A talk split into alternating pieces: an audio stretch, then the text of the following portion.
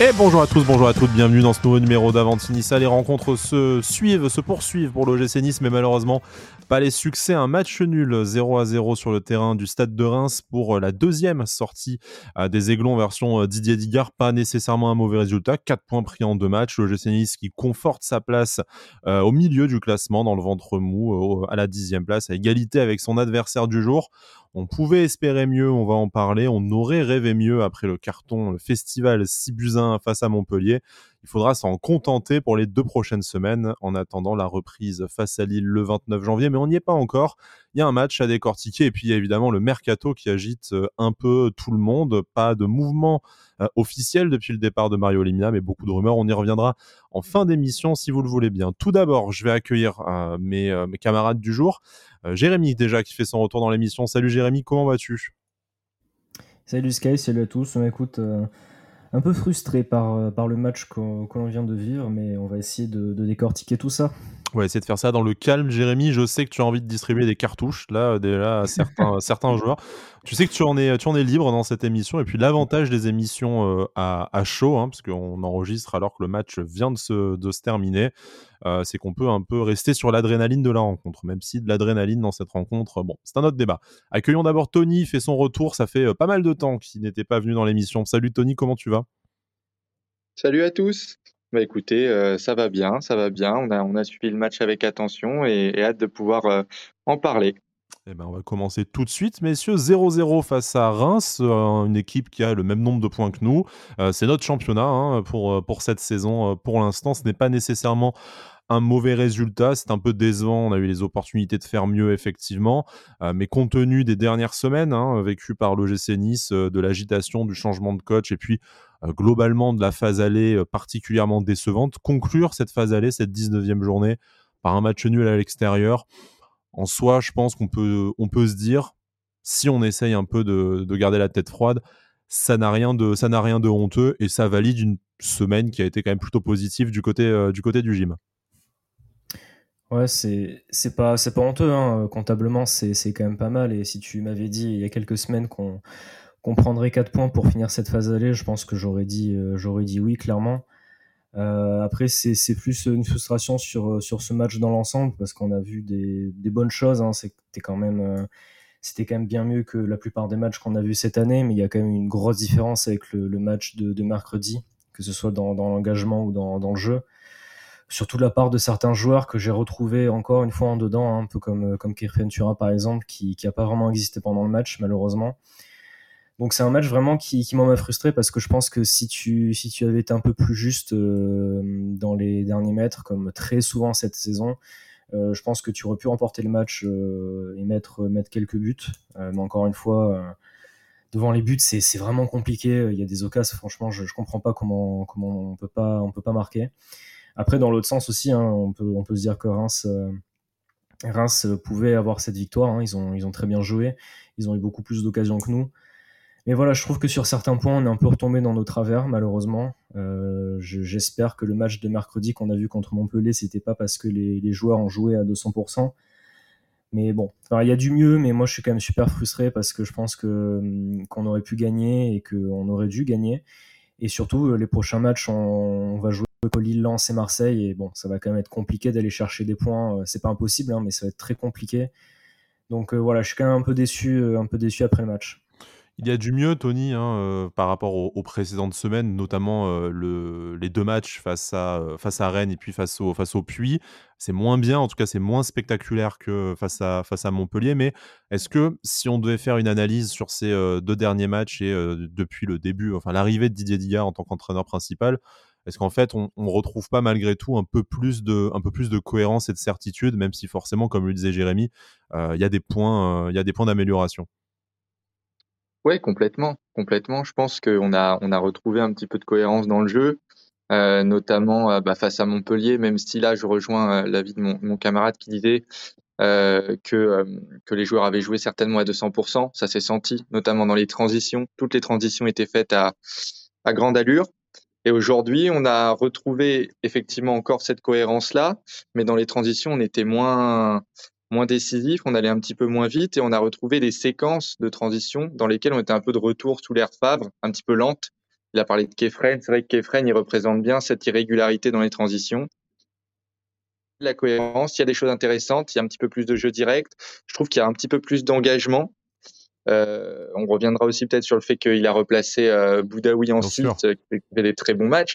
Mais voilà, il y a de la cohérence, il y a des bonnes choses. Malheureusement, je pense qu'il gommera pas l'irrégularité de, de, notre, de notre effectif comme ça en, en une semaine.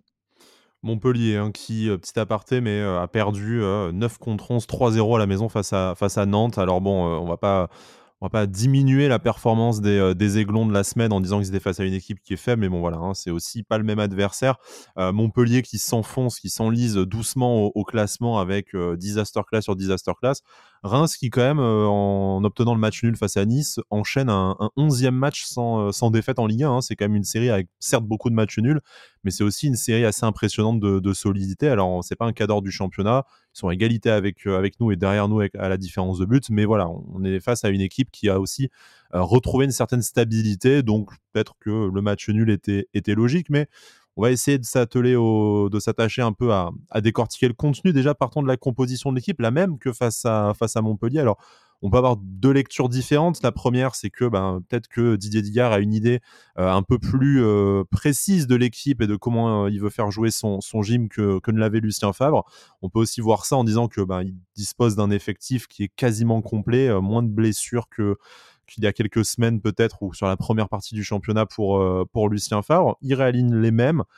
Pas le même succès, pas la même euh, efficacité, mais si on doit voilà, déjà se concentrer sur ce, sur ce 11, il y a des vrais choix, euh, il y a des vrais choix forts, hein, notamment Aaron Ramsey hein, qui est encore une fois titularisé et qui du coup ne semble pas forcément prêt d'un départ ou d'une retraite comme ça a pu être évoqué dans certains dans certains médias. Hicham Boudaoui placé en, numéro 6, hein, et euh, ça, je pense, ça va faire le, plus gros morceau de notre analyse du match, tant, euh, le prince de Béchar a, rayonné. Puis cette attaque à 3, euh, Pépé, Laborde, Diop.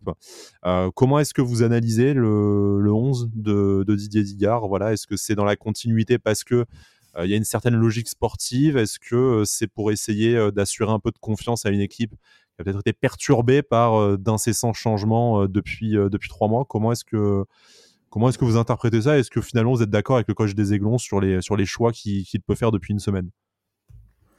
Moi, je suis, je suis plutôt d'accord, oui, sur, sur la compo. Je pense que c'est bien de, de, continuer avec le même 11 pour essayer d'avoir quelques automatismes et, et pour que les joueurs qui sont, bah, qui sont titulaires gardent la confiance. Je pense que c'était une, une bonne chose je trouve le milieu de terrain très complémentaire euh, parce que c'est entre euh, guillemets ce qui a fait notre force hein, contre contre Montpellier parce que euh, Thuram Boudaoui a fait un très bon match et je trouve que Ramsey aussi on n'en a pas beaucoup parlé mais a fait un, très très bon match dans dans l'envie. Il a beaucoup beaucoup couru il a vraiment beaucoup comment dire il a parcouru beaucoup de terrain. Un peu moins de un peu moins en, comment dire un peu moins en succès aujourd'hui on va dire avec le avec le milieu qui était quand même moins, moins bon, euh, mis à part euh, Hicham Boudaoui qui a fait un match euh, énorme encore une fois. je le trouve vraiment, il arrive à, être au top de sa forme là quand il, quand il est épargné par les blessures. Il joue enfin à son poste parce que là, quand il joue à droite ou quand il joue à d'autres postes, c'est vrai qu'il était utile. Hein, mais il a été excellent à droite. Hein. on, ne ressort pas la stat sur le nombre de points obtenus par gym quand il était à droite, soit sous Galtier ou sous Favre.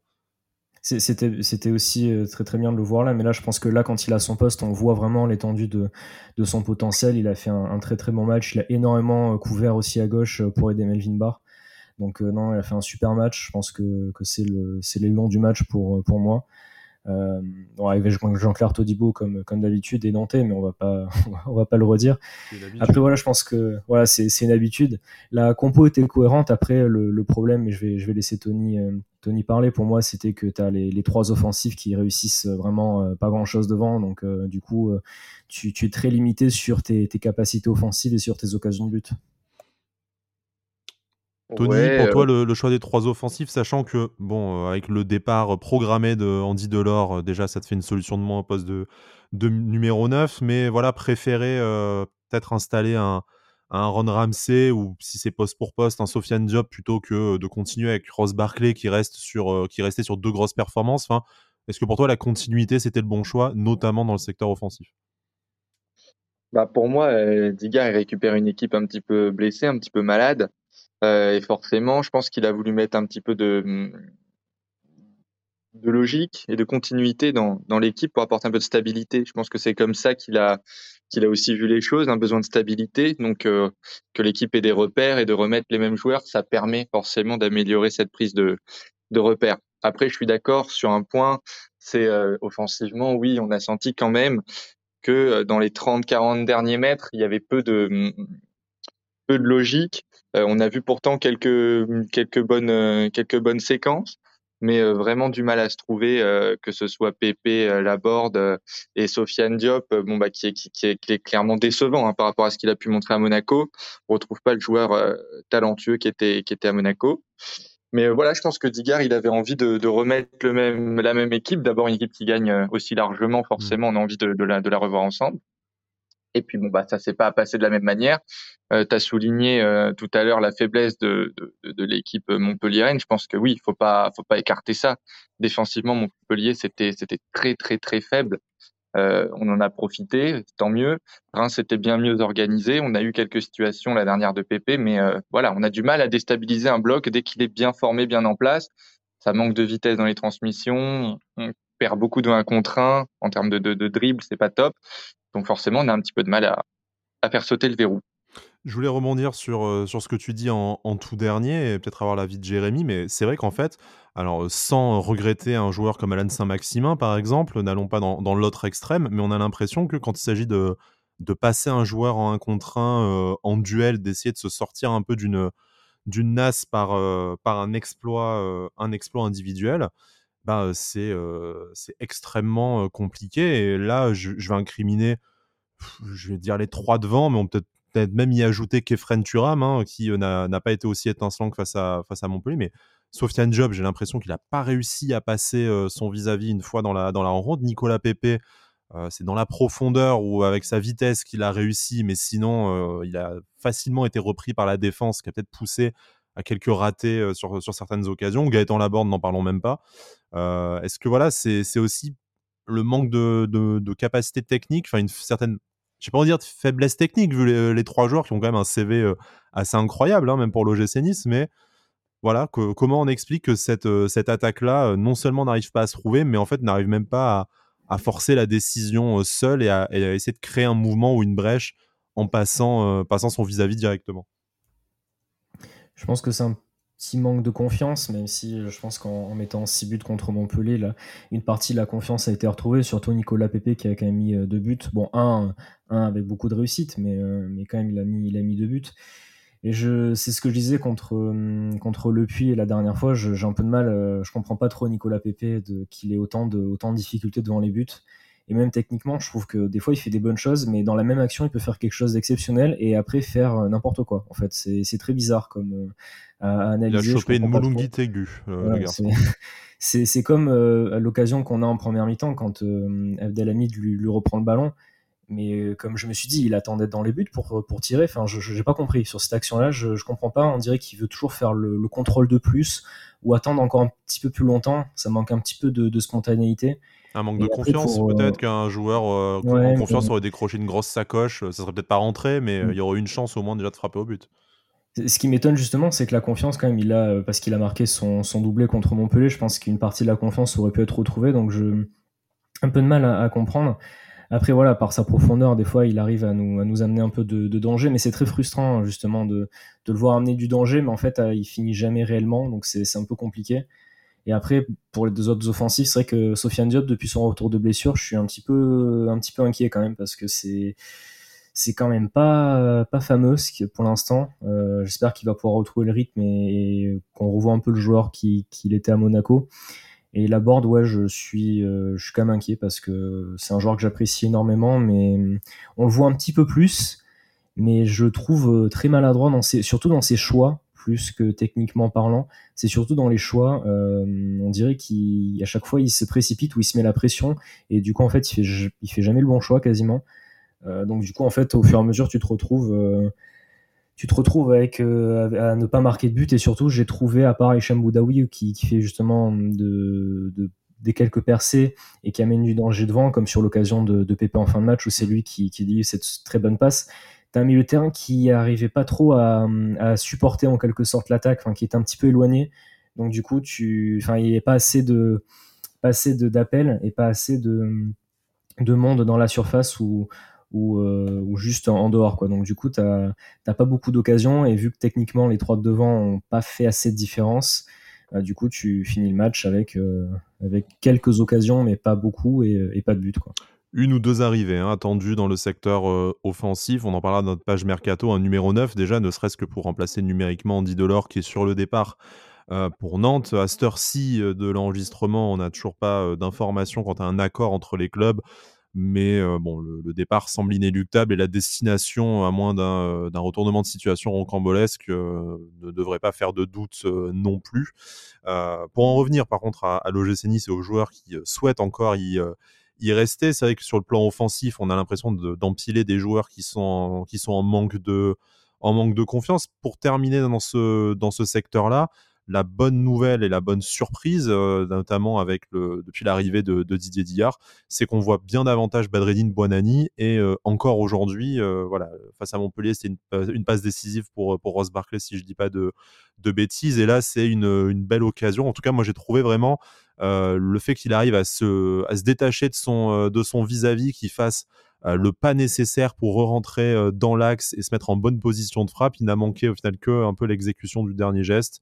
Elle a un peu dévié également, mais je trouve qu'il fait, il fait vraiment preuve d'une maturité très intéressante dans le, dans, dans le jeu. Et peut-être que je m'enflamme un peu, et j'attends votre avis sur la question, mais quand on voit en fait la, difficulté des, des, trois titulaires et des trois plus gros CV qui sont pour l'instant à l'attaque de l'OGC je me dis que Badridine Buonani va peut-être amener un peu de fraîcheur et, et ça me semble pas non plus exagéré de penser qu'il pourrait prendre une place de, de titulaire. Alors peut-être pas sur les 19 matchs qui restent, mais enfin jouer plus que le rôle du petit jeune qui rentre à 20 minutes de la fin.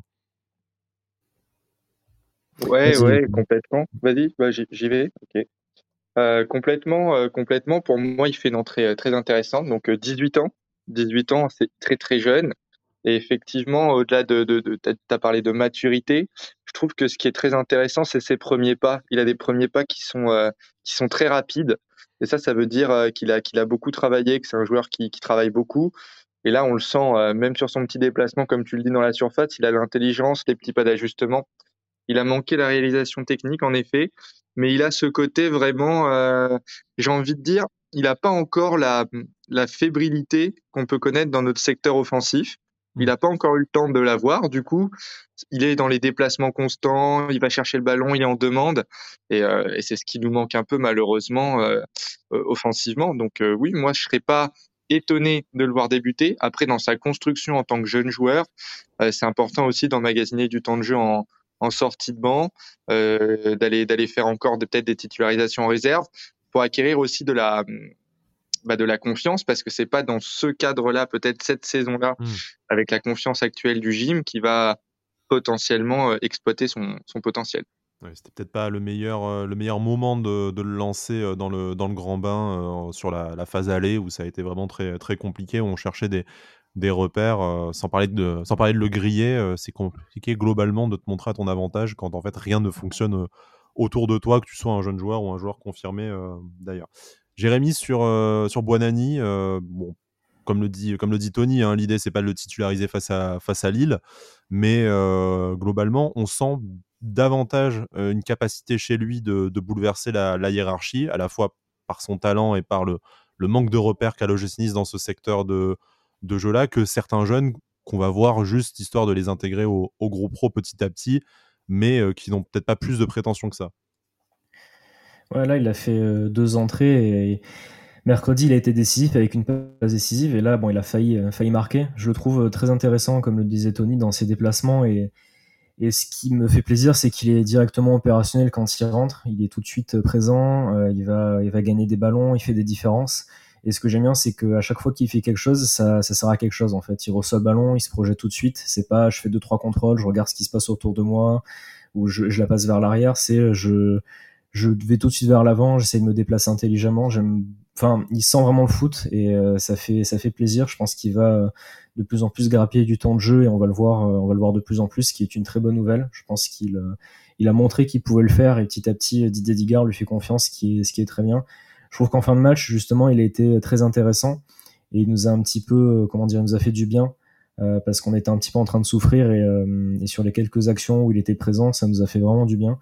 Donc j'espère le voir de plus en plus jouer, jouer avec nous. Là, il a, il a pu déjà grapper du temps de jeu et, il a l'air d'être d'être présent un peu plus dans le groupe pro. Donc j'ai hâte de, continuer à le voir et, pourquoi pas pourquoi pas une ou deux titularisations en, fin de saison. Est-ce que c'est pas ça aussi l'un des apports immédiats, en tout cas le plus palpable, le plus tangible de, Didier Digard en tant qu'entraîneur de, de, de l'OGC Nice On sait que Lucien Favre n'a pas peur de lancer, des, de lancer des jeunes. Il l'avait fait avec, avec Malansar lors de son premier passage notamment, mais on a pu lui reprocher lors de ce, lors de ce nouveau passage euh, cette saison. On les a beaucoup vus en match de préparation et pendant, et pendant la trêve, mais très très peu en Ligue 1, notamment Buonani, je crois qu'il était à 3 minutes de jeu, quelque chose comme ça, avant, avant que Didier Dillard reprenne, euh, reprenne l'équipe une. Là, pour l'instant, euh, c'est intéressant ce qu'on voit de, de Buonani. On, a vu un peu, bon, beaucoup moins aujourd'hui apparaître le petit Mendy également hein, dans, dans, le, dans le groupe pro et sur le, sur le terrain. Didier Dillard qui a connu les jeunes, alors pas tous, hein, parce qu'il y en a qui viennent de l'extérieur, mais qui a cette proximité avec les jeunes par son passage au centre de formation. Est-ce que aussi c'est pas ce qu'on attend de lui pour préparer la suite si jamais euh, l'aventure de Didier euh, devait n'être qu'un intérim jusqu'à la fin de saison. Est-ce que euh, voilà donner un maximum de temps de jeu au Mendy, au, Buonani, il y a peut-être derrière aussi Belayan, Daouda Traoré, éventuellement Yanis Naounou qui pourrait apparaître dans le qui pourrait apparaître dans le 11 c'est voilà, c'est ce qu'on attend de lui aussi, peut-être, de, se dire, ben, on ne gagnera rien cette saison, mais si on peut gagner quelques mois sur la maturité de nos, jeunes et sur le projet, euh, tant qu'à faire, c'est le moment ou jamais. Ouais, je pense que c'était un des choix, euh, un des, choix qui, comment dire, une des, raisons, pour lesquelles Didier Digard, une des, raisons pour lesquelles Didier Digard a été, euh, a été intronisé entraîneur numéro un. Je pense que c'est pour ça, pour justement faire ce lien un petit peu avec les, les jeunes euh, de, de, la, de la réserve. Donc là, il est en train de le faire surtout avec euh, Buonani, qui était euh, justement le plus proche d'intégrer le, le groupe avec Antoine Mendy. Donc c'est très bien. Et justement c'est là on prend l'exemple de, de, de Badreddine Buonani justement le fait qu'il commence à, faire des, ces matchs en, Ligue 1 justement ce, ces matchs là ben, ce sera pas l'année prochaine. Et l'année prochaine il sera encore plus prêt à débuter les matchs. Donc on aura gagné forcément un peu de temps. Donc ça c'est la bonne nouvelle de une des bonnes nouvelles aussi du de ce changement-là, c'est qu'on va faire un petit peu plus confiance aux jeunes et qu'on va préparer, va préparer l'avenir. De toute façon, c'était ce qui était dit dans la, dans la conférence de presse hein, de, présentation de, Didier Digard, c'était justement d'essayer de, faire progresser des, les jeunes joueurs et de, gagner du temps. Donc c'est ce qui petit à petit il est en train de faire. Et on va voir si ça va continuer et si Didier Digard reste. Euh, ça dépend de la durée de, son mandat, par, laquelle Didier Digard va, va rester. Mais, euh, mais pour l'instant, en tout cas, c'est assez efficace. Ouais, euh, complètement. Euh, je pense que bah, il a, il a entraîné, hein, si je dis pas de bêtises, la, la, la N2 mmh. pendant un, un, un, petit temps, mais c'était c'était le cas. Donc forcément, il a une connaissance de ses joueurs et une confiance peut-être déjà en eux euh, qui, qui lui permet de les de les faire apparaître en Ligue 1. Maintenant, voilà, ça va dépendre effectivement du, du mandat de Digard. Quid de si on recrutait un, autre entraîneur, par exemple, que ferait Digard? Est-ce qu'il retournerait avec la, N2 euh, Il y a plein de petites questions en suspens, mais ce qui est sûr, c'est que euh, le centre de formation, ce, très beau centre de formation qu'on a, bah, il était peut-être un peu temps aussi qu'il revienne au centre des, discussions et du projet. moi, personnellement, ça me fait très plaisir de revoir des jeunes joueurs qui soient formés à Nice ou qu'on ait recrutés en cours de formation. Hein. Euh, voilà, mais apparaître euh, en équipe première. Et je pense que pour nous, c'est aussi important de montrer qu'on forme nos joueurs qui ont une mentalité un petit peu plus entre guillemets niçoise. Et euh, voilà, avec un peut-être un amour du maillot peut-être un petit peu plus prononcé. Il y a plein de choses qui rentrent en ligne de compte quand on fait jouer un jeune du centre ou formé au club.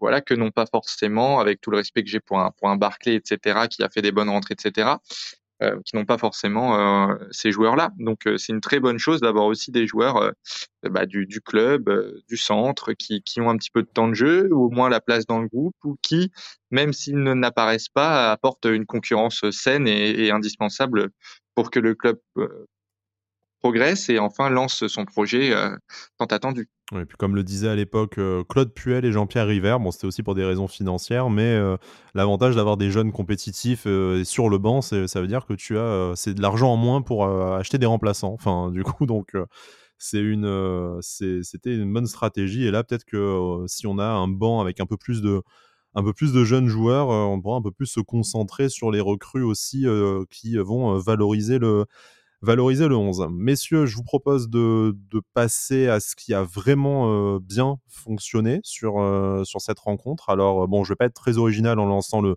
le premier sujet, parce que je pense qu'il va faire, euh, va faire l'unanimité, c'est évidemment le match d'Hicham Boudaoui. Hein. Jérémy, tu, as commencé à, en parler. Hicham Boudaoui qui a été installé au poste de, numéro 6 par, euh, par Didier Digard, son ancien poste en tant que, que joueur euh, d'ailleurs. Alors Boudaoui qui avait fait beaucoup de bien à l'OGC Nice en tant que qu'ailier droit, que ce soit sous Galtier ou sous, sous Favre, on le revoit enfin au milieu de terrain qui est son poste, son poste préférentiel. C'est tout aussi bon, voire même peut-être meilleur.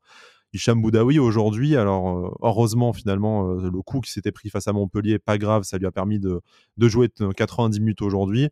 Sa seule, euh, sa seule limite aujourd'hui, ça apparaît être, être son physique. Sinon, que ce soit au poste d'ailier droit de numéro 6 ou peut-être même de, de numéro 8 dans un milieu à 3, voilà, s'il n'est pas blessé, c'est un des premiers noms avec Jean-Claire Todibo et, et Dante que tu, que tu couches sur la feuille de match.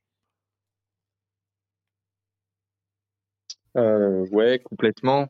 Euh, effectivement, bah, je pense qu'on est qu'on est tous d'accord. Le match de Boudaoui, il est euh, il est exceptionnel. Euh, il, joue, il est capable de jouer simple, il est capable de porter le ballon, il est capable de récupérer beaucoup de balles capable aussi de trouver des passes qui peuvent faire mal. Cette dernière passe pour Pépé sur une récupération avec, euh, je crois que c'est Benjamin Nivet qui commentait, qui disait une vitesse d'exécution impressionnante. Là, il récupère et en, en même pas une demi-seconde, il arrive à tout de suite remettre le ballon dans les bonnes conditions à Pépé. Il a une long, il a énormément de qualité. C'est un joueur qui est ultra polyvalent et, euh, on a raison de se de s'enflammer un petit peu dessus parce que pour le coup, euh, il a vraiment d'immenses qualités.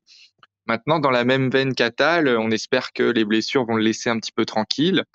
Euh, c'est un joueur qui se donne énormément sur le terrain, donc il va forcément s'exposer à prendre beaucoup de beaucoup de coups. Euh, voilà, maintenant il a il a toutes les qualités pour réussir. Euh, derrière lui, il y a Dante Todibo qui sont très solides. Ça lui permet aussi d'avoir un petit peu plus le jeu à à son compte et d'être de, de, pouvoir aussi prendre des risques. On l'a vu pas mal de fois faire des des petits tours sur lui-même, essayer de trouver la bonne passe. Et comme on a vu qu'on avait du mal à avancer, euh, d'avoir un tel joueur capable de, de trouver euh, cette première relance depuis le milieu de terrain, ça peut être ça peut être super intéressant. Ouais, c'est ça. Hein. Bah, on l'a notre numéro 6 avec un peu plus de, de ballons, comme vous enfin, voulez. Lucien Favre l'avait en fait dans son, dans son effectif, il ne le savait pas. Mm. Non, mais c'est voilà, hein, je pense que Tony a tout dit. Il a fait un excellent match et euh, il est enfin à son poste préférentiel. Donc c'est vrai que quand il joue à droite, il était très bon et il servait surtout le, collectif par ses déplacements. Mais là justement, il sert le collectif et en plus il est bon. Euh, on le voit, on voit qu'il est très très bon individuellement par euh, par ses déplacements, euh, surtout que en première intention, il fluidifie le jeu, ce qui est super important. Euh, donc du coup, tu as une meilleure relance, donc tu, tu, peux jouer un peu plus rapidement, ce qui nous faisait un peu défaut euh, cette saison. Donc là, il fait, il encore une fois un super match. Moi, j'espère qu'il va pouvoir continuer. il va pouvoir continuer comme ça jusqu'à la fin de la saison et que le fait d'enchaîner sur tous les matchs, ça lui permet d'avoir un bon rythme et d'éviter les blessures. Donc j'espère que, ça va tenir parce que je pense que, c'est un joueur qui, est en train de progresser. Euh, par rapport aux autres saisons. Moi, je trouve vraiment qu'il y a du progrès au niveau dans le jeu, mais aussi d'un point de vue de, la maturité, ça, se sent. Donc, j'espère qu'il va continuer comme ça et surtout qu'on va le, qu'on va le prolonger. si je peux, si je peux réagir là-dessus, c'est d'autant plus frustrant parce que Jérémy le soulignait tout à l'heure, par exemple, le manque de projection qu'on avait un petit peu des milieux. Quand on a ainsi de cette qualité qui non seulement euh, fort euh, avec le ballon, mais aussi très intéressant pour récupérer les ballons et défendre, c'est encore plus frustrant de ne pas avoir plus de projection des, des 2-8 qui sont plus hauts. C'est peut-être un axe de, progression sur lequel on peut, on peut bosser. Parce que quand on a cette assise avec le ballon, derrière, c'est vrai que ça peut être vraiment intéressant d'avoir des joueurs qui se projettent plus haut, plus proches des attaquants et des trois de devant. Alors, bah, parlons-en justement de cette, projection. Ça a peut-être un peu moins bien marché que face à Montpellier, mais en même temps, tu es face à une équipe qui se disloquait moins et qui, euh, qui coulait moins. Mais euh, moi, ce que, la principale amélioration, je trouve, qu'il y a eu ces dernières semaines, est vraiment l'effet d'hier, si on devait en, nommer un, c'est qu'en fait, je trouve que globalement, le bloc est plus haut. Alors, peut-être pas encore assez haut, mais rapidement, dès qu'on arrive à avoir une, construction de ballon, eh ben, il y a des joueurs qui montent, il y a des joueurs qui essaient de proposer une solution. C'est pas toujours très intelligent, c'est pas toujours réussi techniquement après dans les, dernières passes, dans les, dans les 30 mètres, mais j'ai l'impression qu'on vient de traverser des, longs mois, et on peut peut-être même encore les, dater à la fin de saison avec Christophe Galtier, où on avait beau balancer des centres dans la surface, quand ils y arrivaient, euh, tu avais euh, entre 0 et 1 joueur de l'OGC Nice à la réception. Là, c'est pas rare de voir quatre joueurs dans les 25 derniers mètres essayer de proposer une, solution. Et ça, moi, je trouve que c'est quelque chose qu'on n'avait plus vu depuis, euh, depuis un moment, que je pense qu'on peut mettre au, crédit de, au crédit de notre nouvel entraîneur. Et euh, même si je suis d'accord avec toi, Tony, que euh, quand tu as Hicham Boudaoui derrière toi et que tu t'appelles Kefren Turam ou Aaron Ramsey, tu devrais limite jouer numéro 10. En tout cas, sur les phases de, possession de ballon, tu devrais te retrouver dans, le dernier, dans le dernier tiers du terrain. Mais là, malgré tout, euh, il y a beaucoup de situations où je me suis rendu compte que quand euh, Melvin Barr a essayé de centrer ou quand Jordan Lotomba a, remonté le ballon, eh ben, euh, à l'entrée de la surface rémoise, tu avais 3, 4, 5 Niçois qui essayaient de, proposer une, solution. Donc, est-ce que c'est une consigne du coach? Est-ce que c'est le changement de système aussi en 4-3-3 qui correspond mieux à notre groupe et du coup qui les met en confiance? Est-ce que déjà vous partagez le même constat que moi et comment est-ce que vous l'expliquez? Ouais, c'est vrai que je, me suis fait la réflexion quand on a eu la, frappe d'Aaron Ramsey euh, en fin de première période, où c'est le pressing de Dante devant la surface adverse qui, a permis de faire ce, qui a permis d'avoir cette occasion-là. On joue un peu plus, on joue un peu plus haut et surtout euh, il y a une volonté des joueurs plus de combler les espaces si d'autres joueurs ne sont pas là. Euh, justement, Dante à un moment donné sur cette action était beaucoup plus haut et en fait au lieu de se dire ben je reviens mon, sur ma ligne défensive, je compense et je continue à faire le pressing pour justement euh, gêner la relance adverse et quelqu'un d'autre va compenser derrière. Je pense que c'est plus cette volonté de jouer vers l'avant qui permet à tout le monde de, jouer plus haut en fait et d'amener le ballon plus haut et on subit un peu moins quand même le pressing euh, adverse parce qu'il y a eu beaucoup de matchs, hein, notamment celui de Rennes où ben, à chaque fois en fait on jouait super bas et, dès qu'on perdait le ballon on faisait pas trop de pressing. Donc là ce qui a changé c'est quand même qu'on est un peu plus, on a un peu plus d'allant, on a un petit peu plus d'envie d'aller vers l'avant et on a ce, pressing qui permet euh, à notre équipe de jouer un peu plus haut et qui justement gêne un peu plus l'adversaire et qui, permet d'aller moins vite pour l'adversaire. Donc c'est, je pense que c'est une consigne et c'est surtout la, volonté d'aller euh, d'aller d'aller jouer un peu plus haut sur le terrain. Ouais. Euh, complètement. On voit quand même un bloc plus haut. Alors, j'ai pas, j'ai pas les statistiques, mais j'imagine qu'on peut facilement trouver une image du, du, de, la moyenne de la hauteur du bloc euh, niçois euh, sous Digard, certainement un peu plus haute que sous Favre. Maintenant, c'est ça qui a, qui a vachement changé, c'est que Digard, il l'avait dit, hein, euh, il voulait qu'on ait des transitions beaucoup plus intenses. Et je pense qu'il a été entendu, particulièrement contre Montpellier, un petit peu moins aujourd'hui. Et j'ai un petit peu peur, forcément. Ça fait, ça fait des années qu'on suit le GC Nice, et on sait très bien que on a quand même cette tendance à faire des transitions douces pour rester euh, pour rester euh, gentil. Euh, maintenant, je pense que nos trois de devant, ils ont besoin du soutien effectivement des des, des, des, milieux. La montée, on l'a vu, que ce soit de Kefren ou de du second milieu, l'action juste avant la mi-temps, même si la board était tout seul, ça apporte des situations. Et maintenant, reste à savoir comment Digard, lui, va réussir réellement à, à faire en sorte que ça devienne euh, quelque chose de, de, de, de, qui fait part du projet de jeu de l'équipe, dans le sens où ce soit quelque chose de naturel, que nos, que nos, que nos projections soient naturelles et qu'on en ait surtout euh, tout au long du match, parce qu'il y a vraiment des quarts d'heure où vraiment le GC Nice joue très haut et très agressif à la perte. Euh, on a presque l'impression qu'on surdomine Reims sur des certains quarts d'heure, mmh. et à d'autres quarts d'heure, on est vraiment en dessous de Reims sous l'eau, un petit peu asphyxié. Donc il faut trouver de la régularité là-dedans.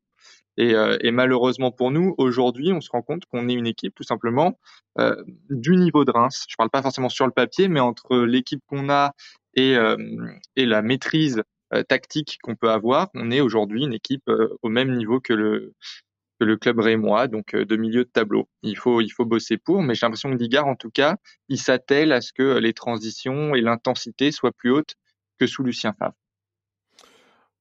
Continuons sur ce qui a sur ce qui a fonctionné. Enfin, je vais vous laisser la parole, en fait, me dire ce que vous avez bien aimé au-delà d'Hicham Boudaoui, de Jean-Claire Todibo et de Dante, hein, ça, comme d'habitude, même si, on pourra encore dire que Jean-Claire Todibo est probablement, l'aiglon du match, hein. Bon, ça se tape à deux avec Hicham Boudaoui, mais bon, Jean-Claire a été, encore une fois, stratosphérique, hein, vraiment, je pense qu'il faut il faut savourer, parce que c'est peut-être les dernières semaines où on le où on le voit. Je suis pas convaincu qu'on arrive à le garder un, été de plus avec le niveau qu'il euh, qu'il atteint aujourd'hui, mais bon, profitons tant qu'il est encore euh, niçois. Que, qui avez-vous trouvé en, mis en valeur? Hein, Moi, j'ai bien quelques idées, mais euh, mmh. l'idée, c'est aussi que ce, cette émission soit participative. Euh, je sais pas, Jérémy, à part derrière Hicham Boudaoui et Jean-Claire Todibo, est-ce qu'il y a un aiglon qui s'est assez, assez bien illustré selon toi? Euh, Jordan Lutomba, qui, a été euh, beaucoup critiqué, euh, que moi-même j'ai beaucoup critiqué sur ses, ses matchs en, en, début de saison, et qui depuis euh, juste un peu avant la Coupe du Monde, et surtout depuis début 2023, qui fait quand même de très très bons matchs. je suis vraiment content parce que moi j'étais toujours frustré par ce, ce joueur, j'avais l'impression qu'il était tout le temps hésitant, qu'il osait pas trop monter, qu'il osait tout simplement pas trop pas trop être lui-même sur le terrain. Je trouve qu'il est euh, beaucoup plus euh, encore meilleur parce que défensivement ça allait, mais là il est vraiment rarement pris à défaut en défense. Il nous a sauvé quelques fois cet après-midi d'ailleurs sur des interventions. Euh, de son côté, il y a franchement très très peu de, de danger et même offensivement dans ses interventions, il est là. Alors il faut toujours qu'il améliore un petit peu ses, offensives et sa qualité de centre, mais je trouve que quand même c'est un joueur qui apporte beaucoup plus que ce qu'il apportait en début de saison. Euh, donc moi, clairement, c'est un des meilleurs joueurs du match. Et euh, il arrive à être constant, ce qui fait quand même plaisir. Et en plus, c'est un joueur sur lequel quand même on peut, compter parce qu'il se blesse, euh, se blesse jamais. Donc il est constant, mais de manière un peu plus, comment dire, de meilleure manière. Donc je, suis vraiment content de, pouvoir de le voir à ce niveau. Tony, son volume de jeu, hein, on a l'impression limite qu'il a, qu'il a doublé. Alors bon, le football pratiqué n'est pas le même que sous que sous Lucien, euh, euh, pardon, sous euh, Christophe Galtier qui avait envie de jouer avec des latéraux beaucoup plus beaucoup plus bas. Hein. Hassan Camara notamment, on a fait les on a fait les frais, mais là, voilà, que ce soit sous Lucien Favre ou maintenant sous Didier Digard, je rejoins ce que dit Jérémy. En fait, on a l'impression qu'il a un peu enfin trouvé sa place sur le terrain, qu'il hésite moins à monter. Alors bien sûr, niveau centre, c'est encore pas terrible, mais, mais on sent qu'il arrive à créer des décalages et à, déstabiliser les défenses adverses. Et ça, en l'absence de Youssef Attal, c'est vraiment positif. Ouais, Jérémy l'a dit, euh, il, a un bon niveau. Et c'est vrai que ce qui est intéressant, c'est que c'est un joueur qui n'était pas forcément toujours titulaire à un moment. Il a seulement été utilisé en dépannage avec les nombreuses blessures d'Atal, aussi à gauche quand on était un petit peu en galère. Euh, voilà, il a été un petit peu ballotté de, droite à gauche, c'est le cas de le dire. Mmh. Mais euh, là, il trouve un petit peu de, continuité aussi dans ses performances, c'est important. il enchaîne les matchs et puis, et puis voilà, c'est un joueur qui, qui se donne à 100% quand même le temps et euh, il trouve enfin euh, des, des, repères. Donc oui, oui, non, euh, très content pour le Tomba qui était un quand même un sans dire un espoir, mais un, un, jeune Suisse qui était qui était très suivi au moment où on l'a mmh. récupéré. Et, et aujourd'hui, il montre quand même qu'il a des qualités non seulement athlétiques et qu'il est capable de, d'apporter sur son sur son couloir droit. Donc je suis d'accord avec Jérémy, ça a été un, un bon joueur aujourd'hui. Après, moi, celui que j'aimerais mettre en valeur, pas facile, même si Malvin Barn a fait aussi un match intéressant sans être euh, exceptionnel. Euh, Il va y avoir débat là-dessus, je pense. Je te propose qu'on le garde pour, euh, pour après. le garde au chaud. Pas de souci. moi, j'ai envie de mettre en avant notre gardien, Casper mmh. Schmeichel, très critiqué à raison à ses débuts, mais aujourd'hui, quand même, ça fait un long moment qu'il enchaîne les prestations très rassurantes. Minimum correct. Là, c'était même rassurant rassurante, j'ai envie de dire. Euh, là, il y a quand même deux, euh, deux gros arrêts hein, en tout début de match et en toute fin de match. Euh, et puis au pied, bon, il y a un jeu qui est, qui est, avec d'énormes risques pris à chaque relance. Je pense que c'est des consignes qui sont claires. Mais voilà, c'est un joueur sur lequel on peut s'appuyer. On n'hésite pas à lui donner la balle. Je trouve que c'est que c'est très positif d'avoir enfin un, peu de, continuité aussi dans les buts parce qu'en début de saison c'était pas gagné. Donc voilà, j'ai envie de lui donner un petit peu de force et de crédit sur ses dernières performances et, aujourd'hui. C'est que là, on, Jérémy, on peut dire, une des rares fois de cette saison, on peut dire, Casper euh, il te rapporte au minimum un point, là, du coup. Enfin, il te rapporte un point parce que tu n'as pas marqué. Euh, très clairement, il, gagne les duels qu'il euh, doit gagner. Bon, c'est pas toujours dans un style très académique sur, sur certaines sorties, mais on l'a vu aussi sortir au point de façon autoritaire, notamment sur une situation dans la, dans la surface niçoise. Donc je sais pas si c'est d'un match où il a été inspiré ou si, comme le dit Tony, c'est aussi la continuité qui lui permet petit à petit de s'affirmer. Est-ce que dans les consignes de Didier Digard ou alors il y a peut-être voilà une entente avec sa défense qui se forme petit à petit? Je sais pas trop à quoi mettre. enfin, comment expliquer ce regain de forme, mais en tout cas, sur cette rencontre, il, a tenu la baraque. Oui, je le trouve bien meilleur sur, sur sa ligne et dans les airs un petit peu plus rassurant. Ben, c'est vrai que le face-à-face face à, Balogun, il nous, il nous sauve euh, clairement un point, hein, parce qu'en plus l'arrêt est quand même pas si facile à faire, hein, parce que la frappe est, belle et bien, bien cadrée. Donc non, il fait un très bon arrêt, et moi j'étais quand même plutôt rassuré par son match. Par contre, je trouve quand même que son jeu au pied, lui, a baissé. Euh, J'ai pas trop compris les, les 6 mètres avec Dante, euh, parce que justement, ça le mettait un peu en difficulté, il avait un peu moins d'élan pour dégager. Je sais pas trop pourquoi ils ont, ils ont fait ça comme ça. Mais bon, enfin, ça doit être une consigne. Je trouve que ouais, il, s'est amélioré, mais son jeu au pied est un petit peu moins bon. Donc euh, c'est peut-être les vases communicants. C'est, il peut pas avoir les. Il peut pas avoir les deux, euh, les deux points forts. les deux. Après. Mais en tout cas, oui, c'était bien mieux. Ouais. Pour enlever un peu de responsabilité sur son jeu au pied, euh, c'est un jeu au pied qui est certes très risqué, mais qui des fois, il faut le reconnaître, a fait. Enfin, il a. Il a vraiment fait des relances très intéressantes hein, pour, pour plaisanter. On disait qu'il avait sûrement une meilleure qualité de centre que nos latéraux, mais c'est pas forcément faux. Bon, on évitera de voir la pointe de vitesse. On a, protéger les enfants, éloigner de, de l'écran si un jour on doit voir Casper courir. Mais c'est peut-être aussi difficile pour une, une, équipe qui manque un peu de QI foot, et notamment quand il essaie de relancer sur, sur les latéraux, c'est peut-être un peu compliqué pour eux de, de comprendre et d'arriver à, être à la réception de ces, de ces relances rapides et, et à moyenne distance, ou peut-être juste pas dans, pas dans les habitudes que les joueurs ont connues ces dernières saisons avec Walter Benitez qu'on a adoré mais qui n'était pas réputé pour son jeu au pied. Enfin voilà, je ne sais pas à suivre dans les, euh, dans les prochaines semaines, euh, messieurs. Je pense qu'on a un peu tout dit ce qu'il y avait à dire de positif sur le, sur le match. On va terminer par un, par un débat que, que Tony du coup euh, va, va entamer. Enfin, je, je le lui propose en, tout cas. Melvin Barr extrêmement décrié sur les, sur les réseaux sociaux aujourd'hui pendant le match.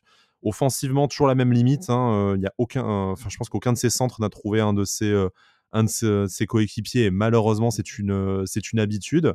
par contre, à l'inverse, je l'ai trouvé assez intéressant. J'ai pas la stats, mais dans la récupération du ballon, il en a perdu beaucoup rapidement.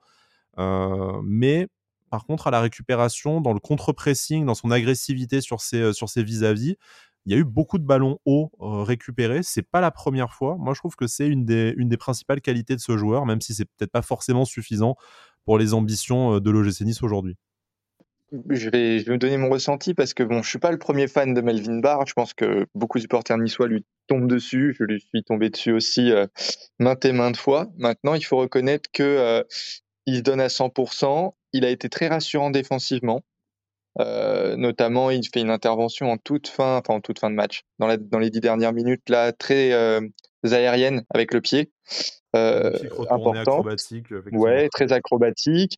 Je trouve qu'il est vachement mieux sur les trajectoires, même en, dans les consignes de ressortie de balle. Il y a pas mal de séquences où il ressort calmement, proprement, en allant chercher notamment Boudaoui. Euh, tout ça, c'est intéressant. Maintenant, J'entends euh, les critiques. Effectivement, si le projet Ineos, comme on a entendu Fab le dire, c'est d'aller concurrencer les équipes comme Chelsea, etc., bien sûr que Melvin Bard, euh, il n'est pas au niveau projet. Euh, maintenant, aujourd'hui, sur ce match, il a été rassurant défensivement, rassurant balle au pied, toujours cette même limite en termes de qualité de centre. Mais après, il faut aussi le dire, bon, on n'a pas été très en, très en réussite, même quand les centres étaient bons euh, je sais pas, c'est Pépé qui fait un centre quand même très correct pour Sofiane Diop, qui pour le coup manque quand même de de, qualité pour finir. Hein. Euh, je trouve qu'on manque quand même un petit peu encore de de monde dans la surface et de mouvement pour attaquer ce ballon. La board qui est normalement un des, des top joueurs pour le faire, il est, il est quand même pas à son aise. Donc euh, bon, de toute façon, ça change rien. Hein. Les, les, qualités de centre sont pas bonnes de la part de Melvin Bard, mais je trouve qu'il y a du mieux et il faut encourager ça parce que c'est un joueur qui qui trichent pas. Donc euh, Dieu sait que nous, euh, si on remonte 20 ans en arrière, des joueurs qui ne trichent pas, euh, on adorait ça. Donc il n'y a pas de raison non plus de lui tomber dessus sous prétexte qu'on attend une qualité de, centre à la d'Albert ou, ou autre meilleur joueur qu'on a pu qu'on a pu connaître. Jérémy, euh, on les connaît, hein, les, limites de, de Melvin Barr. A priori, il y a peu de chances que ça change dans les, dans les prochaines semaines. On connaît ses, connaît ses qualités aussi, et je trouve que sur ce match, il a su les, il a su les montrer, et c'est peut-être bien si on a un ou deux guerriers dans, dans cette équipe. Alors, normalement, on devrait voir un latéral gauche arriver avec un profil un peu plus un peu plus offensif lors de ce, de ce mercato. On parle de, de Haït Nouri notamment, mais ça pourra peut-être être un autre joueur. On le, on le verra dans les, euh, dans les deux semaines qui restent avant la, fin de, ce, de cette période de transfert. Euh, par contre, est-ce que est-ce qu'on est là trop dur euh, avec lui dans le sens où au final, depuis qu'il est arrivé, il a mis Hassan Kamara sur le banc, il a mis l'ombre de Jordan Amavi sur le banc.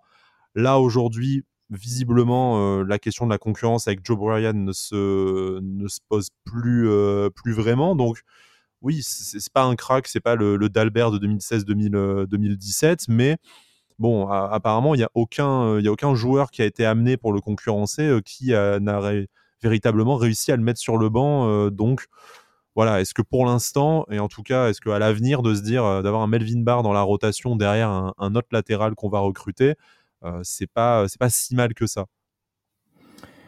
C'est ça, oui. Moi, je trouve que depuis mercredi, euh, on l'a retrouvé, on a retrouvé sa principale euh, caractéristique, hein, son principal, sa principale qualité, c'est la combativité. moi, je trouve que depuis le début de la saison, il était quand même vraiment, on le voyait pas trop, il récupérait pas beaucoup de ballons, il était très loin de, de son attaquant, l'attaquant sur lequel il devait défendre.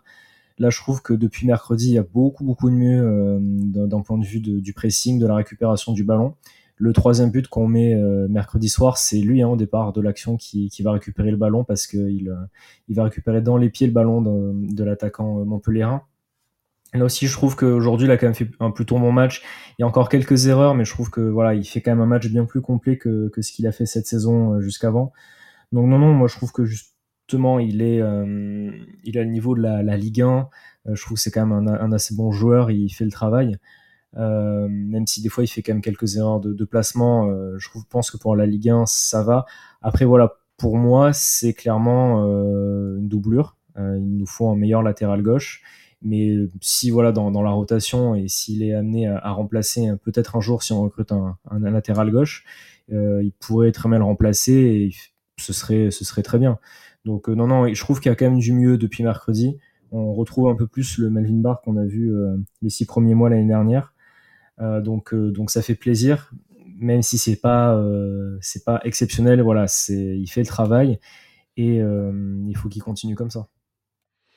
Bon, à suivre en tout cas, intéressant au moins déjà dans la, posture et dans, dans l'engagement. Le reste, hein, on, on, insiste. Si vous n'avez pas quitté cette émission de, rage après euh, qu'on ait dit du bien de Melvin Barr, on, précise, je pense qu'on tous les trois ici, on attend avec impatience une recrue à ce poste-là, quand même, histoire de, sécuriser euh, le, couloir et d'avoir autant de choix qu'on peut avoir euh, peut avoir à droite. Hein. mais Melvin Barr, par contre, sur cette rencontre, même si il a été mis à défaut offensivement, il avait quand même un gros client en, face de lui avec avec Ito hein, du côté côté rémois et comme vous l'avez dit, c'est relativement peu fait peu fait passer, même si des fois ça a été un peu peu académique ou acrobatique. Euh, on va passer au, mercato, on va se donner 10, petites minutes, hein, messieurs, pas plus. Euh, donc on va faire vite sur les dossiers qu'on connaît déjà. On dit de l'or vers, euh, vers Nantes, c'est imminent. juste un accord entre les clubs sur les conditions du prêt avec obligation d'achat probablement. Le 6 espérait un transfert, donc avoir les conditions de de l'obligation et le montant surtout, même si je pense que ça devrait se terminer autour de 5-6 millions d'euros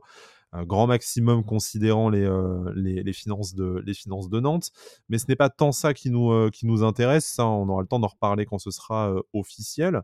parlons des, des rumeurs et on va se garder le, gros dossier Terem Moffi. En plus, j'ai une information à vous apporter, messieurs, qui vient de tomber en direct. commençons par Mattia Vitti. La presse italienne parle d'un intérêt de club italien. La Lazio qui préparait une offre de prêt avec option d'achat. Le Toro qui serait également intéressé par, le, par le joueur. Alors Mattia qui est en déficit de temps de jeu à, l'OGC Nice. Certes, on peut comprendre que des clubs italiens s'y intéressent pour se renforcer cet hiver. Par contre, on est d'accord que euh, le club, le gym, doit opposer une fin de non-recevoir. Mattia doit rester à l'OGC Nice euh, jusqu'à la fin de la saison et idéalement, même si c'est compliqué de déloger notre charnière centrale, euh, on doit davantage le voir.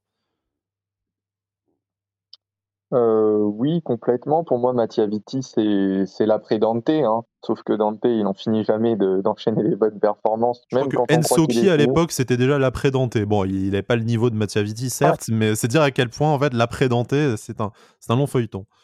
Non, c'est ça, mais Dante, il a cette qualité de toujours euh, travailler pour revenir à son niveau. Ça, c'est très fort. Maintenant, voilà, Vitti, à chaque fois qu'il a joué, euh, je l'ai trouvé plutôt bon. Euh, jeune, euh, avec de la prise de risque dans la relance. Enfin, ça rentrait dans le projet de Johnny Soit, c'était intéressant. Euh, maintenant, s'il y a un prêt sans option d'achat où il peut avoir un petit peu de temps de jeu cette saison, il faut y réfléchir. Mais dans l'idée, c'est un joueur sur lequel on doit construire notre avenir. Et Dante, même s'il semble inépuisable, il va y arriver un moment où ce sera terminé. Et il me semble être le parfait joueur gaucher pour, le, pour prendre sa suite. Ouais, clairement, moi je pense qu'il il faut pas qu'il parte. Et hum, je, comprends, euh, je comprends le fait de peut-être le, prêter sans option d'achat, mais moi je serais plutôt d'avis de, le garder dans l'effectif pour qu'il continue son, intégration. On sait qu'il parle pas, pas français ni, anglais, il me semble. Je pense que ça serait bien qu'il puisse rester dans le groupe et, complètement s'acclimater au club. Et en plus trouver des automatismes, que ce soit à l'entraînement ou en bout de match avec, euh, avec ses, ses coéquipiers. Donc moi, clairement, c'est sûr qu'il faudrait que que Mattia Vitti reste. Hein. S'il serait amené à partir, ça serait quand même un, aveu d'échec et, on se demanderait pourquoi on l'aurait recruté euh, cet été. Euh, déjà qu'on se le demande un petit peu, mais là on se, le demanderait encore un peu plus. Donc voilà, j'espère que moi j'espère qu'il va rester. Surtout qu'il n'a fait que des matchs de, qualité. Hein. Enfin, le peu qu'on l'a vu, on a toujours été très content des performances de, de Mattia Vitti. Donc ça laisserait euh, vraiment un goût, euh, un goût d'inachevé. On, voit mal comment on récupérerait en plus notre investissement euh, aussi, euh, aussi vite. Enfin, voilà, pour moi, aucune bonne raison de s'en. On n'a pas d'autres centraux en plus, si je dis pas de bêtises. bah, officiellement non. Après, on, va en parler hein, de, des autres perspectives en poste de défense, de défense centrale. On a Pablo Rosario à, à droite, mais c'est vrai que pour l'instant, c'est pas non plus un poste où on croule sous le, sous le nombre. Donc du coup, ce serait voilà, ce serait étonnant, mais je pense, en supposant que les informations de la presse italienne pardon, soient vraies, que c'est aussi une prise de renseignement de ces clubs-là et que le GC Nice, espérons-le, va vite leur, euh, leur signifier que euh, merci, mais non merci. Euh, défense centrale, on en parle avec la dernière rumeur mercato du, du jour, hein, c'est celle qui mène à Youssouf Daichi Miye, euh, le défenseur central et milieu de terrain du Burundi, euh, qui joue à Istanbul Başakşehir, un défenseur central qui, euh, d'après les informations de Fanatic, a vu l'objet être l'objet d'une offre de 9 millions d'euros de la part de l'OGC. Son club en attendrait 13. Les négociations se poursuivent. Alors, il est défenseur central droit, c'est là où il a joué la majorité de, ses matchs et marqué la majorité de ses buts, hein, parce qu'il est bien une demi-douzaine de buts cette saison, je crois.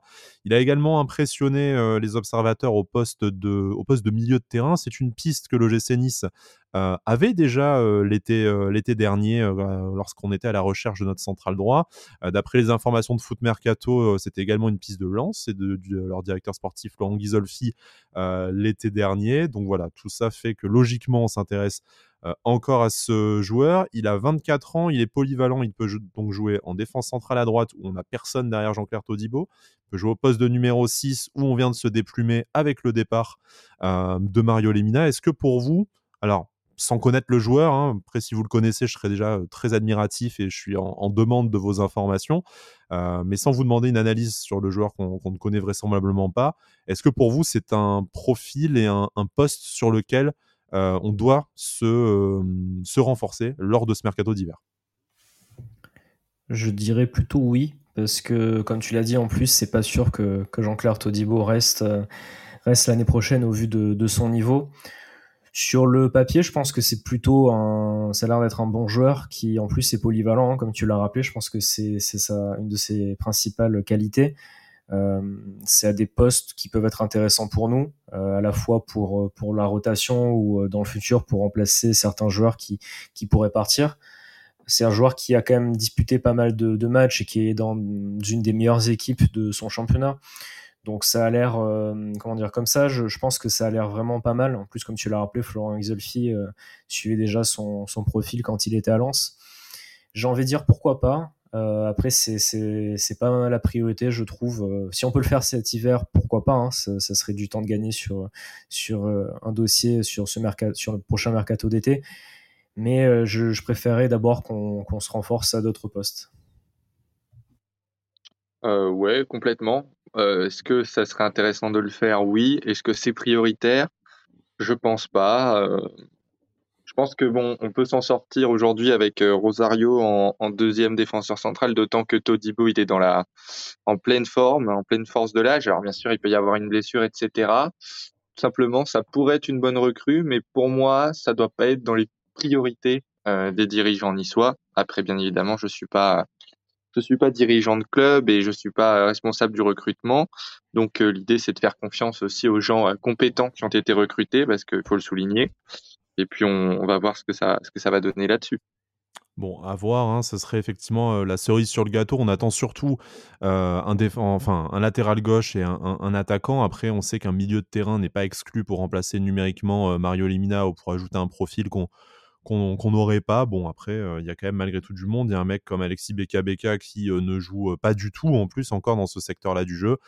donc à voir s'il est davantage utilisé en défense centrale, pourquoi pas. Mais faut faut en avoir quand même pour euh, venir signer à Nice aujourd'hui comme défenseur central droit. Hein. Donc soit on te dit que Jean-Claire Todibo, euh, il, euh, il, est, sur la liste des transferts l'été prochain, soit il faut se préparer à un combat de titan quand même pour gagner du, temps de jeu. Mais bon, on a aussi besoin de, de gens, de gens ambitieux et combatifs à, à l'OGC Nice. Terminons pour les cinq petites minutes qui nous restent de cette émission avec le dossier Terem Mofi, l'OGC Nice qui euh, a déjà fait euh, deux offres d'après euh, les indiscrétions qu'on peut lire ça et là sur les réseaux sociaux pour l'attaquant du, FC Lorient, notamment une offre qui montrait quasiment à à 20 millions d'euros, sans compter les bonus, les pourcentages, tout ça, c'est une grosse somme. Ce serait, avec Sofiane Diop et 22 millions d'euros, du coup, le, le, plus gros transfert de l'histoire de l'OGC Nice pour l'instant, potentiellement en tout cas.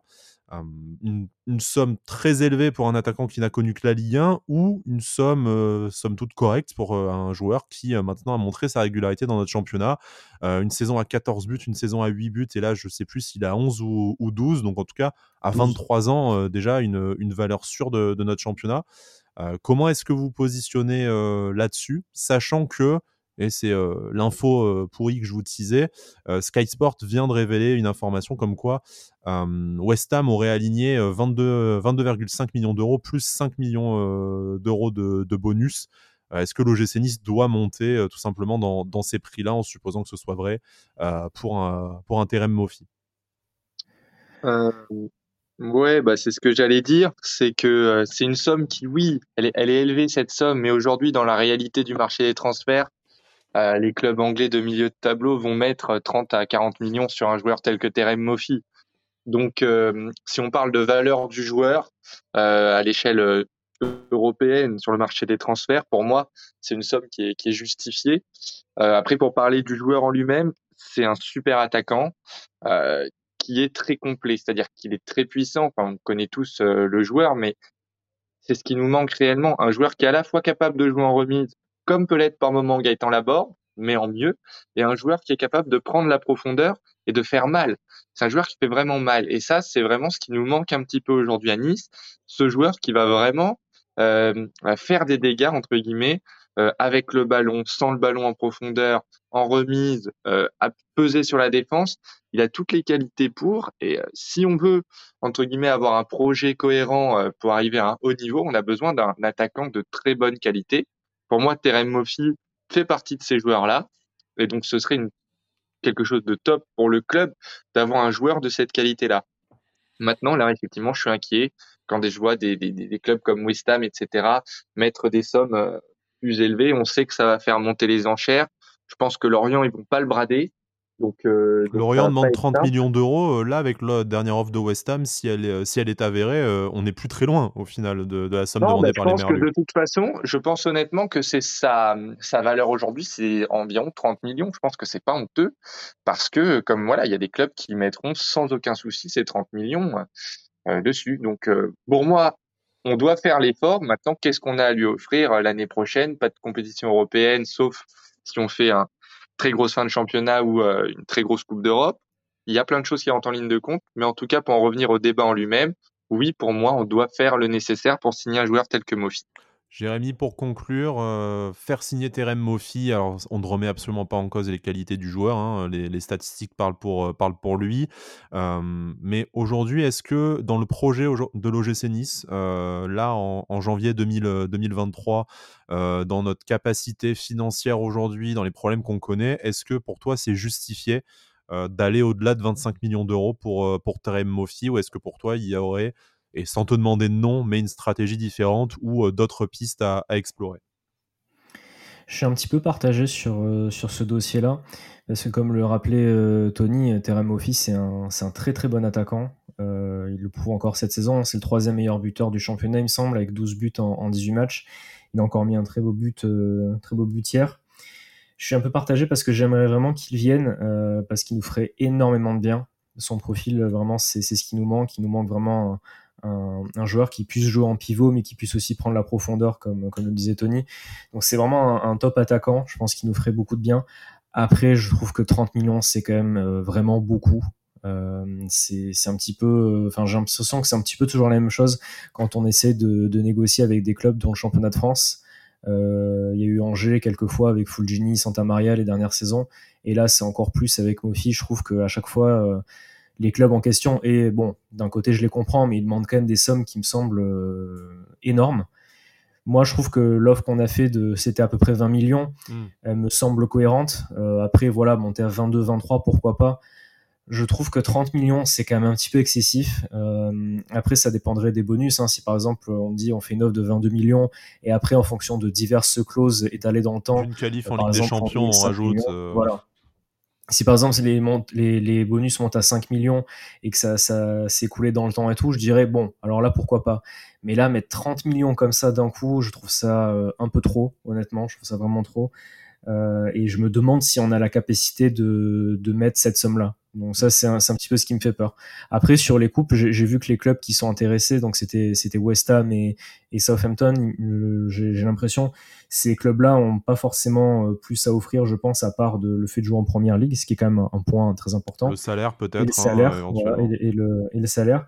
Après, d'un point de vue sportif en lui-même, je pense qu'on a, on a nos chances. Donc à voir si lui a envie de rester un peu plus en France ou tenter euh, directement la, la première ligue ça va être intéressant à suivre. Je vais, on va voir hein, ce qui se passe, mais c'est vrai que moi, je, les 30 millions, quand même, c'est un peu un frein. On se retrouvera, on l'espère, très vite. Le prochain match, c'est le à l'Alliance Riviera face à Lille. C'est le 29 janvier, une petite pause de deux semaines, mais on compte bien euh, nous revenir avec Avantinissa un, peu plus tôt. On essaye en partenariat avec nos amis du Club Pancho euh, d'organiser une libre antenne. Alors bon, tant que la date n'est pas décidée, je ne préfère pas vous vendre du, euh, du rêve, mais bon, si jamais vous êtes intéressé au moment de l'annonce, n'hésitez pas à nous contacter pour passer au micro et débattre avec nous de l'actualité de l'OGC Nice du moment, le licenciement de Lucien Favre, le mercato, tout ça. Mais comme je vous le disais, on compte bien revenir avant parce que ben, normalement, il devrait y avoir des recrues, que ce soit Terem Moffi Ait Nouri ou, euh, ou d'autres. Euh, mais bon, des joueurs devront bien arriver, on l'espère, avant la prochaine rencontre le, le 29 janvier. Auquel cas, si jamais on a les, moyens de le, faire et on a la bonne personne surtout à, accueillir pour nous renseigner, nous ferons comme on fait à chaque, période de transfert un numéro spécial pour vous présenter le joueur. Messieurs, merci de m'avoir accompagné pendant cette heure d'émission. C'est passé très vite, c'était très agréable. On espère que vous aussi qui nous écoutez sur YouTube, sur Apple Podcast, sur Spotify, sur Deezer, vous avez passé un, aussi bon moment. N'hésitez pas à nous faire un retour, un abonnement, 5 euh, étoiles, tout ça, hein, ce que vous pouvez. C'est très gentil, ça donne toujours un peu de force. Et puis, euh, à une date euh, indéterminée, mais très vite. D'ici là, Issa Nissa. Issa Nissa.